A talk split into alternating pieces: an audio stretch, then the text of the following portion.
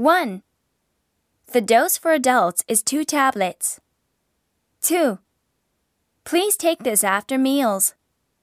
3. It's effective against nausea.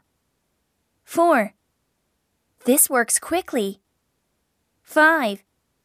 Please take care of yourself.